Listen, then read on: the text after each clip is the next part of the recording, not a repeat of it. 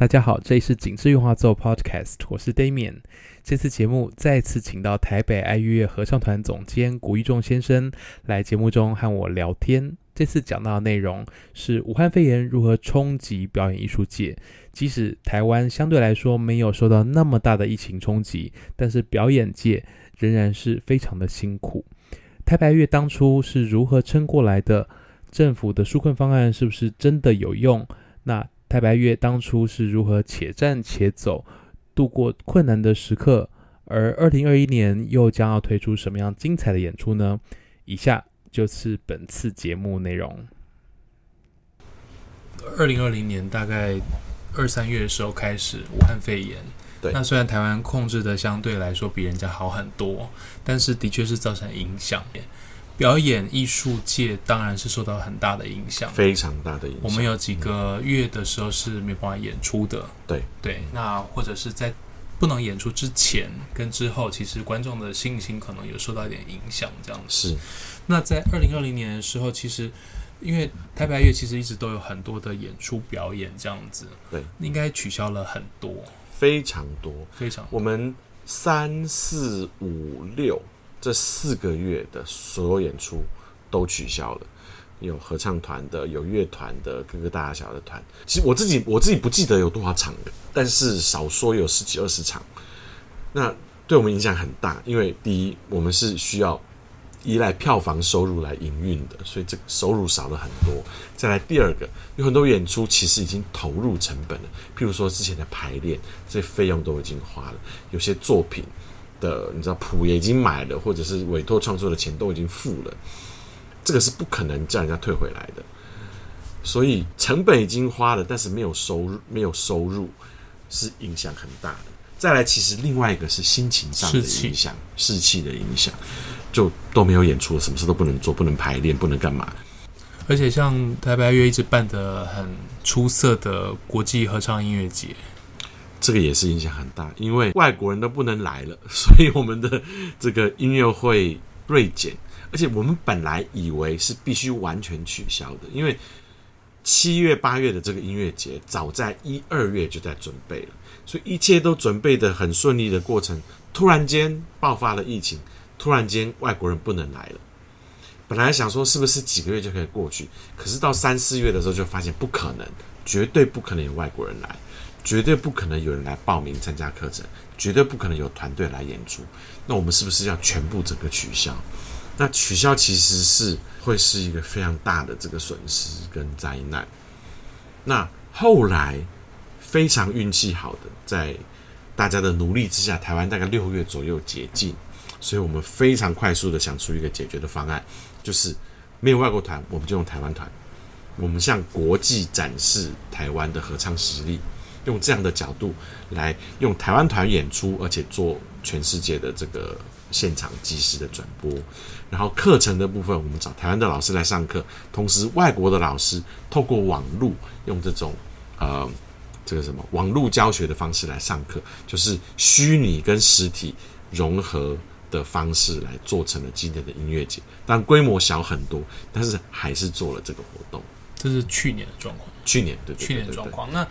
呃，说这个线上的虚拟教学啊，嗯、是比如说在指挥的这样子的过程吗？啊、哦，不是，不是讲座的课程，哦、讲座的课程。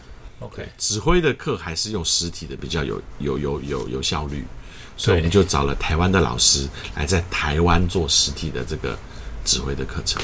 上次那个 Joe Michael Scheibe 是、嗯、对他来的时候说，就是他们上课要用。视讯上，对对对，我觉得很不可思议。对啊，我也是觉得不可思议。可是现在基本上全世界，尤其是全美国都是这样子。我很难想象这样子到底效率好可以到多好，但是他们已经这样子做很长一段时间了。对啊，比如说合唱团，你比如说要听 ba 听 balance 啊，或听什么，根本不可能做到，根本不可能。对啊，OK，我知道有的学校是这样子，因为他们也是有这个规定，就是如果是在室内，间隔距离是。多少以上是可以允许的，所以我知道有的学校是这样，在很大的这个大礼堂、大的排练室空间，然后每一个人都隔相当远的距离，用这样的方式来上课来 rehearsal。我记得去年在粉砖上面编译新闻的时候啊，我记得应该是德国的 Tulsa Knabberchor 一个很出名的儿儿童团，他们说他们是被迫演呃排练人数要减半，对，然后每个小朋友间隔一点五公尺，是对，因为不可能戴口罩唱啊，或者是用隔板唱。台北爱乐在七八月有演出。这个等于是哎，突然六月的时候说可以演了，然后要赶快准备上场。那这样子准备时间来得及吗？我我们有演出的东西，那就是来得及的。我们第一个是八月二号合唱节闭幕的这个贝多芬第九，贝九这个作品我们唱了很多次了，所以我们有信心不用花太多时间就可以练得起来。而且我们去年本来就有九场的贝多芬第九要唱，那因为疫情全部都取消了，但其实大家都已经练了，所以很快就可以把它练好上台。另外一个演出是我们有接了 NSO 的一个歌剧《蝴蝶夫人》，这个也是我们可以很快上手的，因为《蝴蝶夫人》里面的合唱分量不多。如果今天要演出的是卡门。那我们大概就来不及了，OK，因为卡门的合唱分量很多，需要花很多时间练习。蝴蝶夫人好像只有婚礼前面进场嘛，然后婚礼进场是一个主要的 humming，humming 是一个主要的段落，中间还有就是蝴蝶，然后 Pinkerton 来了之后，他们的这个亲戚朋友们在这边，然后突然间发现，然后他居然改信基督教，就是有一些段落，可是不是很长。但是从三月之后，台北爱乐是可以排练的吗？没有办法排练，没有办法排练。对，因为我们团员人太多了。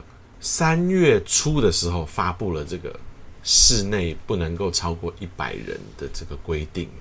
那我们的团员大团有一百五十人，就直接超过了。所以我们曾经有过一次是把它拆成三个团，每一团四十几个人，然后在三个不同的地方哦，在敦化南路一团，敦化北路。复兴北路那边一团，还有一团跑到信义路，分成三个场地，三个指挥，三个伴奏，那团员分成三组，每一组都不超过五十个人，这样子练唱练了一次，后来就发现这样效率低，而且虽然拆开来了，人其实还是蛮多的。然后那时候又规定这个一点五公尺的这个规定，又不能超过这个人，所以我们就决定直接取消，我们一路取消到六月底。哦。都没办法练唱。那我们的室内团人比较少，只有三十个人。但是因为我们的排练室也没有大到每个人可以隔隔到一点五公尺这么远，所以我们就练了一次，是大家戴口罩练唱。一次之后，我们就决定不再继续了，因为戴口罩练唱真的太困难了。呼吸也没办法好好呼吸，唱一唱之后，这个口罩会干扰到唱歌咬字，所以会湿掉，会湿掉。而且我们那次排练完之后，所有人的口罩都是湿透的，所以一次之后我们就知道不可能长久。对，所以六月七号开始开放可以演出的时候，也没有马上开始排练吗？没有马上，因为虽然开放了，但是中间很多的规定细节到底是怎么样，我们还不太确定，因为。真的防疫是一个要很小心的事情，嗯、万一一不小心出了什么事，大家都大家都担待不起，所以我们还花了点时间去研究，然后还征询团员的意见。因为那段时间其实我们有很多团员是被他们工作的公司单位要求，他们不可以去参加爱乐合唱团的练场，因为大他们长官大家都知道我们有很多人，这个太危险了，尤其是我们有一些是。学校老师，嗯哼，哦，OK，那更是危险。他接触很多人，他接触很多的学生，所以很多老师在第一时间就请长假，没办法来练唱。有一些赞助可能是跟着演出走嘛，是。那所以这部分的收入也不见了。有一部分是不见了，因为没有演出就没有赞助。但是我们也有一些企业伙伴，他们算是情义相挺这样子，他们用不同的方式。比如说没有音乐会，那我们那个时候做了四支这个线上的虚拟合唱的，那我们就把这个当做是我们的回馈，让他们可以冠名，然后继续给我们赞助这样。那也有像是政府，就是文化部有这个纾困专案给表演艺术团体跟个人都有，我们有去申请，也有得到纾困的协助。然后譬如说像这个啊、呃、国艺会主导的这个。呃，杰出演艺团队的这个补助，他们通常都有一个年度的这个经费，以往都是分年终啊、呃、年头、年终跟年尾分成三期来补助。他们有特地跟团队说，如果你真的过不下去了，需要周转，他可以提早播放给你，啊，不会增加了，没有增加，但是他可以提早一点，让你可以至少手上有一点钱，可以先活下来，这样。所以这些我们其实都有用到。爱乐当然是有基本的编制，比如说行呃行政啦、总监呐这种位置啊。对，那薪资也都没有问题。我们有挺过来，我们并没有减薪或者是无薪假这些事情。我们几乎就是几乎要放无薪假了。那个时候四月的时候，可是后来还好有纾困啊，有一些帮助，我们就。熬过来了，那到六月、七月突然间就解禁了之后，我们状况有变好一点，所以就算是平安度过了这个疫情的时间。下半年的时候有了票房的收入，票房了，就很就就很快进来了嘛。嗯，至少活下来了，还蛮厉害的。对，因为其实我们还是有影响到一些演出，有一些节目还是被取消了。很遗憾、很悲伤的说一句，就是演出被取消，没有收入，但是也没有支出，所以一来一回损失没有想象中那么大。所以有一些票房进来，有一些补助，有一些纾困案，我们二零二零年度最后结算下来是小亏，不是说严重到我们可能会倒闭这个地步这样子。有些团体真的就停止了，因为他们在年中中间的时候就已经活不下去了，就暂停了。其实真的是蛮难想象那那个时候这样子一大片的影响。我记得那时候是台北歌剧剧场是已经快要演出了。对，然后在演出好像前几天的时候取消掉，然后改成做转播。那转播当然是不会收到收入嘛。然后后来呢，又在九月吧，又重新拍了，了一次，对，拍了档期。嗯，光是在卡那个档期啊之类的，或者是排练啊等等的，都是需要额外的费用。这样是没错。而且另外一个其实有帮助到表演艺术团体的，其实是场馆。像这几个国家场馆、国家音乐厅啊、卫武营啊、台中歌剧院这些，他们都有因为疫情的关系，所以呃场租有减免，然后他们有开放比较多的不同的用途的使用，然后用优惠的价钱，让团队可以压力不那么大。不同用途是比如说可以拿来录音之类的吗？对，拿来录音或者是拿来做排练，在以往几乎是不可能的，但是因为很多场次都取消了。所以他就开放这些用途，让团队可以使用。那另外一方面，他有多一点收入，这样子。对，他们也必须要营运嘛。而且，其实我们被影响的比较没有那么严重。我们的表演者，不管是团员，或者是指挥，或者是合作的独唱，或者独奏家，绝大多数都是台湾人。真的，外国来的音乐家其实没有那么多。其实过去这半年，我们。本来排定的外国的这个合作的音乐家只有两个，所以开放了之后，我们节目就可以正常演出了。可是像你说，像譬如说 NSO，他们有很大量的演出者是国外来的指挥、国外来的独奏、独唱等等，这个就很麻烦，因为他们。不可能一开始就全部都取消，所以要变成一步一步来，像挤牙膏这样。这场又不行了，那场又不行了，啊，这场又不行了，是要换人还是换节目还是换什么？所以其实对他们来说是一直反复，一直反复，这个是非常耗费精神、力气跟金钱的。对，而且请人家救火，其实通常要付出几倍的价钱，这样是。申请纾困，它是按照合约，比如说你们有演出，然后有预期收入，有一个预算计划书之类的，去给政府核算。是这个纾困案是这样子：第一，你要列出你的损失，就是你应该可能会有这些制作，但是取消了多少。但同时不是只有这样子而已，你要提因应的计划是什么？因为演出都取消了，那你就关门了，你就不用付支出啦。你为什么不关门？所以你必须有个计划，因为这个疫情，所以我必须转从事什么样不同的变化的方式来呈现，所以你需要这个经费。那每个团其实都有不同的这个方案嘛，像譬如说拉纤人，他们的方案就是他们变成那种录音做了一张专辑。那我们这边的方案有几个，包括是线上的活动、虚拟合唱团、还有云端音乐会，把过去的录影重新拿出来后置，然后来做云端的播出。我们有线上的课程，做了不同的搭配，然后还有包括是员工的训练。然后还有一些节目跟行政上的提升等等等，就是我们要提出损失之外，我们还要提出应应的计划跟预算，然后他再依照你的预算还有这个计划的内容来审核。不过就已经取消的东西，有一些是已经投入了成本，那个算是沉没成本。然后如果要转做别的东西，那个还是要额外的支出啊。对，等于是有两端的费用。对，所以这些都有机会去报。这些都有机会去报，然后至于审核出来是给多少，就是他们的这个审核的委员来评断，可能不会给全部，理论上应该不会给全部。像我们申请的，以团体来说，大型的团体最高可以申请到两百五十万，有一个上限，一个上限。那我们最后估算之后，其实我们需要的超过两百五十万，但是反正我们就报出去，我们最后好像是拿到一百。我忘记是一百六十几还是一百八十几，这个其实网络上他们都有公开的资料，但是就是拿到多少算多少，不无小补。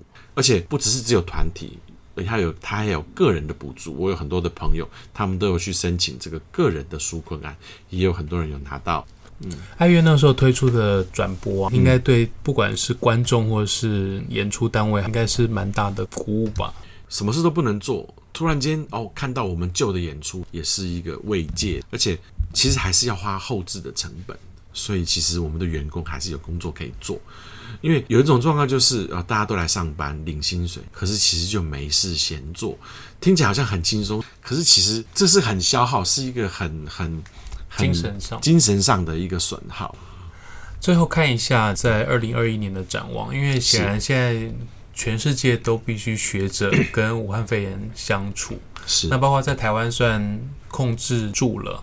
但是还是有一些相关的限制。那很多外国的团体是不能来台。嗯、那像呃，我知道爱乐有很多，比如说国外巡演的节目，或者是邀请国外团体来。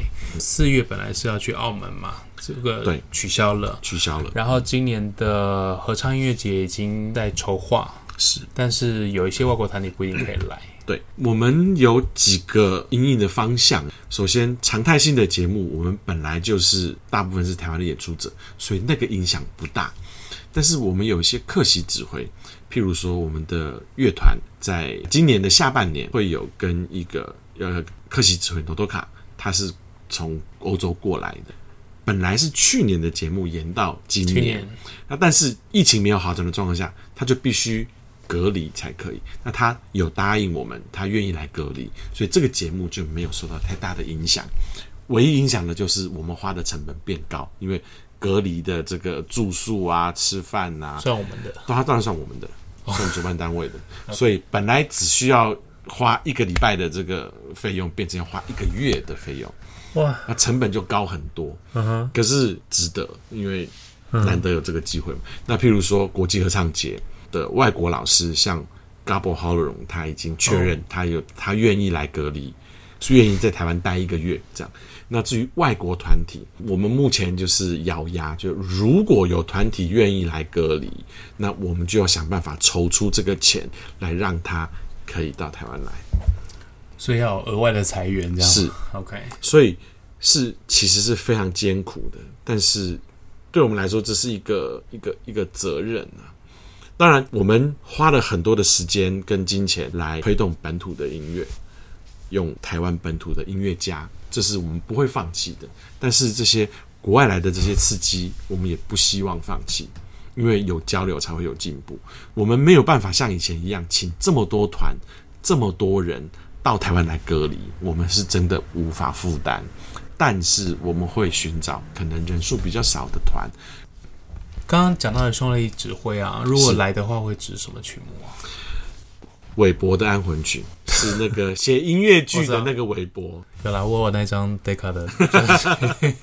对啊，那张 Decca 专辑后来好像被燕麦买走。哎啊，哎、对，好像是。对对对对对，因为 Brightman 那个时候好像是燕麦的艺人。哦，对啊，因为这个作品其实是蛮有意思的作品。是谁选的作品？是我们大家一起选的作品，这个作品呢，它其实有各种不同样的元素在里面。你说它有一些部分其实是比较音乐剧唱腔的，有一些部分是传统声乐的唱腔。然后它的音乐有些是这种线条啊，啊，它但是有些段有些段落其实是非常具有节奏感的。然后不长，一个小时之内就可以演完。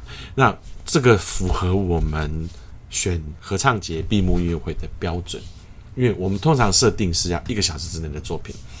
再来就是它可以有学习训练的这个价值，然后再来就是它不能不好听。刚刚讲的这位指挥 Gabor Halorum，去年吗？是 C 小调弥撒吗？前年，前年，前年，对。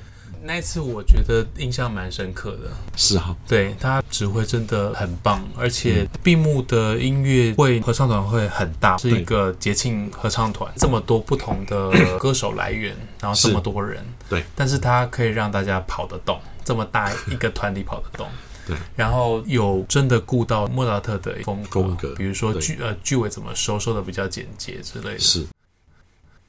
台北爱乐歌剧坊去年也是很可怜，在快要演出的时候被取消掉。对，我们其实快快要演出被取消掉的有歌剧坊的歌剧之外，还有那个我们室内团的这个复活节的音乐会。而且那时候我们还想说取消了，那我们是不是可以做无观众演出的转播这样？可是后来发现这个成本太高，我们实在是无法负担。然后转播的技术又不够好，那个时候还没有抓到中间的诀窍，所以后来就没有做。我们延到了去年的音乐节才做转播，这样子。今年就不会有这种问题的，我们的歌剧跟合唱团的音乐会都可以顺利演出。去年歌剧在下半年的时候有现场演出全本的《费加罗婚礼》，对，这是本来就排好的，本来就排好的这样。那今年的话呢？我们今年要演出的是拉威尔的《顽童与魔法》。那可是那个歌剧比较短，所以我们搭配了另外一个短的歌剧是莫扎特的《可爱的牧羊女》。上半年会有小规模的演出，然后钢琴伴奏的版本，然后下半年就会在国家乐厅做完整的交响乐团的演出。而且这次比较特别的是，《可爱的牧羊女》我们会跟布袋戏合作。哦，难怪。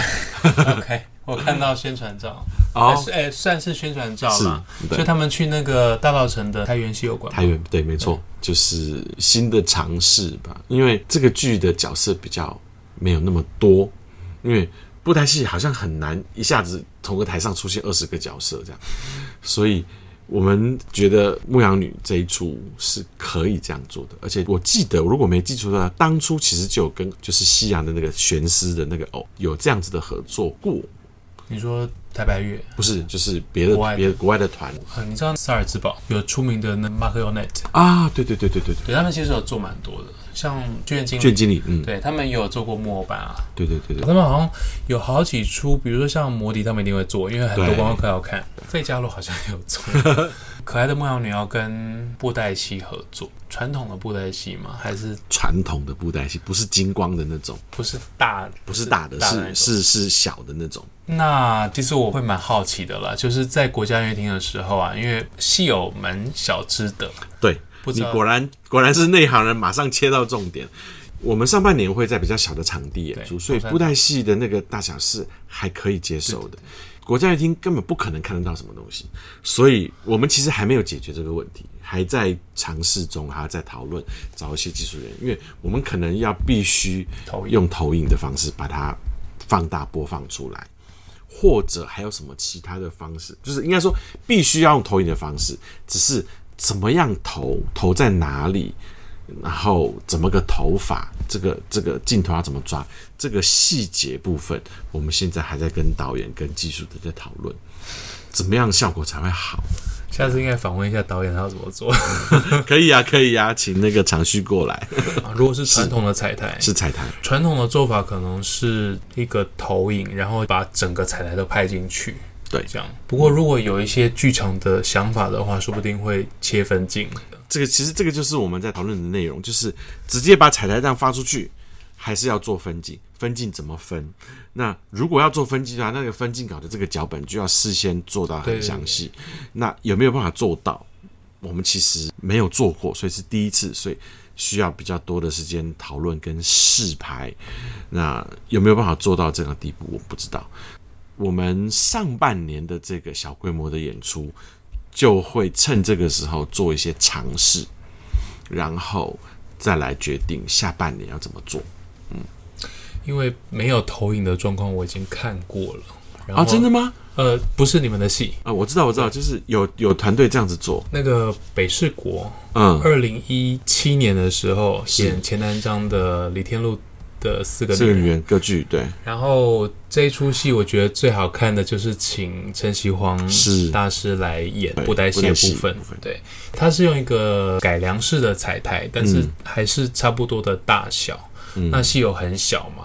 所以其实虽然很好看啊，他要演那个齐天大圣大闹天宫，但是除非你坐得够近了，否则不太可能看得到。是，就是你看会比如说抛接啊什么的，嗯、所以知道他大概在干嘛。嗯，或者是小蛋在慢慢走路出来，然后再写毛笔字之类的。是，可是因为他没有做投影，所以小细微的这个动作其实看不到的。对啊，但是他最会做就是这种，比如说小小蛋在磨墨、嗯写毛笔、倒茶。这种动作这样，嗯，所以这个真的看不到。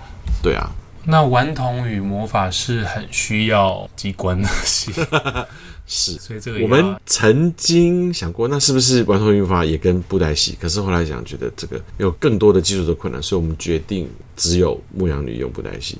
那至于顽童与魔法怎么做呢？这个我不知道。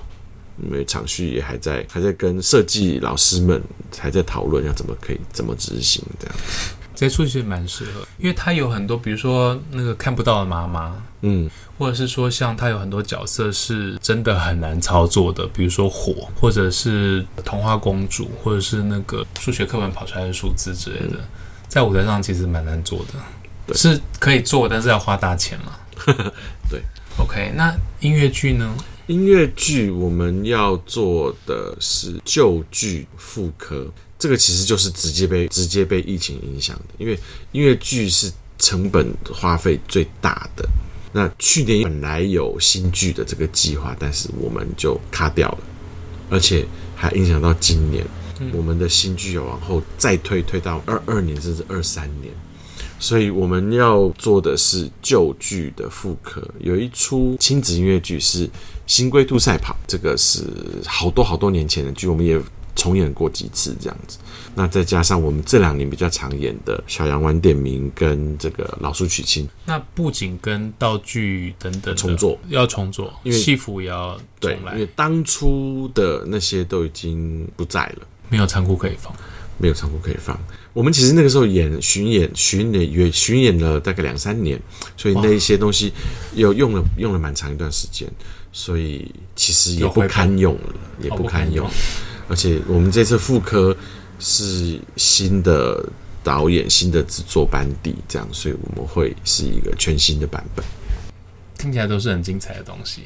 我们尽量了，我们努力，因为像你说合唱团的部分。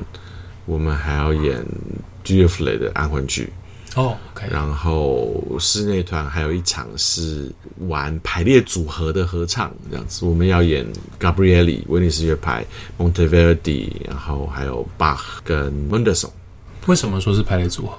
因为我们的曲子都是双合唱或者三合唱团这样子的编制。或者是就算是一个合唱团的编制，但是是比较长的作品，就是耶稣埋了弗洛伊德，它其实有很多的段落，所以有的段落是五声部，有的段落是四声部，有的段落是三声部，这样就是不同的排列组合。所以整场音乐会会有看到合唱团一直在换位置，那不是为了好看或者是什么，是因为有的作品是双团或者三团或者一团但不同的组合等等。不过这些作品都。不能够是很多人嘛，对不对？嗯，比如说一个声部不能够有很多人。对，我们室内团本来就没有很多人啊。那像中间有一个作品是 Gabrieli 的 Magnificat，它是分成三团，所以真的全部加起来有十四个声部。哦，换句话说，我们大概两个人一部。对啊，这是还好。我们我们多年前。二零一二年演过那个 Talis 的那个 Spanglish，那个就是四十声部的金文歌。那我们团还没有四十个人，所以为了那个作品，我们还加了几个团员，所以四十个人一人一部这样子。那时候练得蛮辛苦的，大概不会再做一次，短期之内。这些 style 跟大家熟悉的现代或是浪漫作品很不同吗？很不同，大概只有孟德尔颂比较接近，对，对，因为中间我们有两首孟德尔颂。但是可是那个也是双团的编制，所以这些文艺复兴时期的东西嘛，哈、嗯，文艺复兴跟巴洛克巴洛克都有。那团员需要接受特别的训练或是带领吗？嗯，不会有特别的训练，但是因为唱这些作品，所以有一些技术的要求。譬如说巴洛克或者文艺复兴有很多的这种花腔，花腔小音符要跑来跑去，这个需要很好的声乐的技术。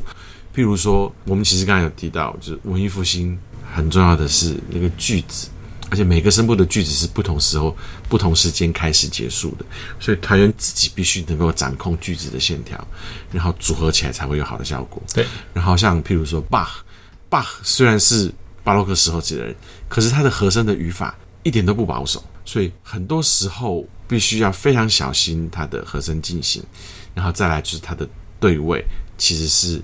很文艺复兴的，那你要注意到这中间的平衡。然后哦，我们要唱那个《Allegri Miserere》哦，那也是另外一个困难，因为它的音乐看那个音符其实不难，但是它其实是很主音音乐的了，和声式的进行。你要怎么样让它在这样子的方向做这样子的音乐之下，还可以有乐句，不会无聊。啊，另外就是那个著名的 High C 有没有？那个李官要怎么样轻松唱上去，而不会让人觉得很辛苦，这个都是需要花时间的。所以这一场其实有点难，技术上挑战的难，还有就是音乐的思考的难，因为不像后面比较浪漫派跟现代的音乐，它是和声式的主音音乐为主的。Monteverdi 这次选的作品啊，是有它常见的装饰音吗？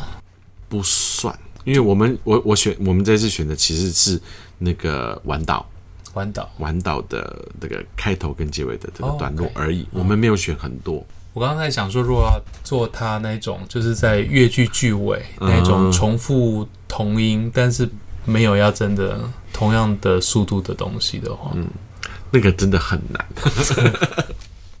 可是我们这次选到的没有，因为因为我们这次是全场都是宗教作品，然后我们想要呈现各种不同的作曲家，所以后来呃，Monteverdi 我们只选了两个片段。嗯，这个如果有时间的话，我真的非常非常非常想看这一场，这个曲目真的很精彩。希望疫情没有恶化，到时候可以顺利演出。因为其实我们做了很多的计划，而且这些计划。都是以疫情有被控制，一切活动都正常的状态来计划的。但是，其实我们所有的计划都有一个备案，因为你永远不知道什么时候突然间爆发了，什么时候突然间变化了。那去年就是这样，措手不及，你就只能全部取消，然后再走着瞧。这是我们现在就是我们所有的计划，合唱节每一场音乐会，我们都有一个备案。如果疫情有发生变化，如果我们必须取消或者是必须限制规模的话，我们需要怎么做？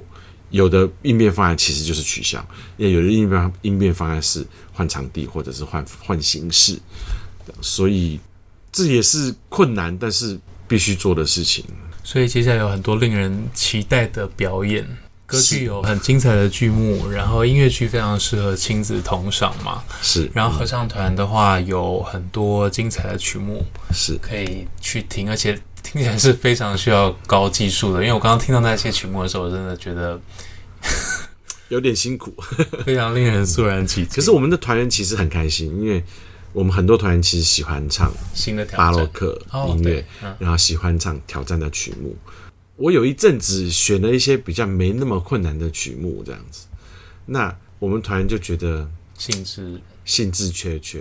虽然其实他们也没有说唱的多伟大、多完美这样子，可是那个感觉不一样的。唱巴哈真的是真的是一件很开心的事情，是是很难唱啦。对，但我以前在合唱团第一次唱的时候，我觉得很开心的。嗯，好，非常谢谢小谷今天花不会不会不会时间。有很多有趣的经验，我之前从来都不知道。其实还有有太多太多可以聊的了。我们节目很需要有一个声音好听的对谈，所以接下来还可以再来 上节目。可以啊，可以啊。好，今天非常谢谢小谷，那谢谢，祝一切的演出都顺顺利利，接下来都会往更好的方向发展。谢谢，谢谢。那下次再见，拜拜。拜。